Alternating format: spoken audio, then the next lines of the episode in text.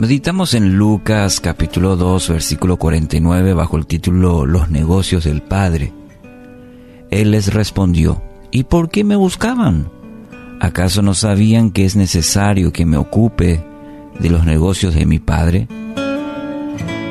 Bueno, la respuesta está de Jesús a sus padres, ¿recordás? Cuando tenía aproximadamente 12 años, habían viajado hasta Jerusalén eh, para el tiempo de las fiestas.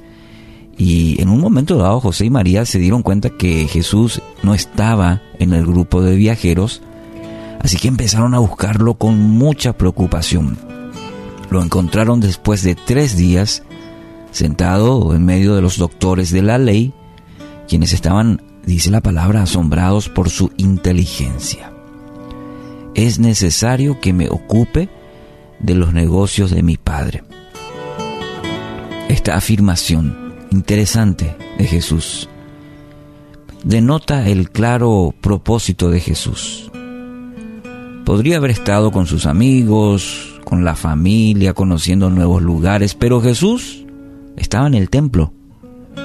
Estaba, estaba con los maestros de la ley, grandes eruditos, hablando sobre las escrituras. No es un detalle menor.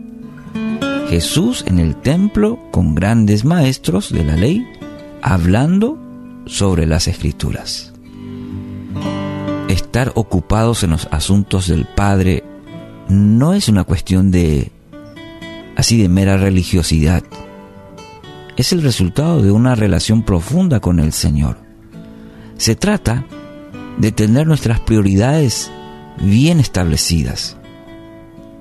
Hoy Pregunto, ¿qué puede significar a nuestra vida los negocios o los asuntos o cosas del Padre? ¿Cómo podemos contextualizar esta frase, los negocios o los asuntos del Padre o las cosas del Padre como traduce otra versión? Simplemente todo aquello que agrada al corazón de nuestro Dios, todo aquello que agrada al corazón de nuestro Dios estar centrados en la voluntad del Padre. Juan 4:34 eh, dice, mi alimento consiste en hacer la voluntad de Dios quien me envió y en terminar su obra. Lo dijo Jesús. Mi alimento es hacer la voluntad de Dios.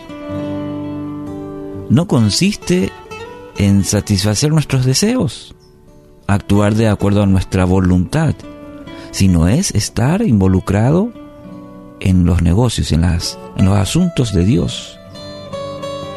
Y esto nos va a llevar a una vida de obediencia, de compromiso, de servicio fiel al Señor, sí o sí. No hay punto intermedio. No hay, espera un poco. No, es, es una vida de obediencia, de compromiso.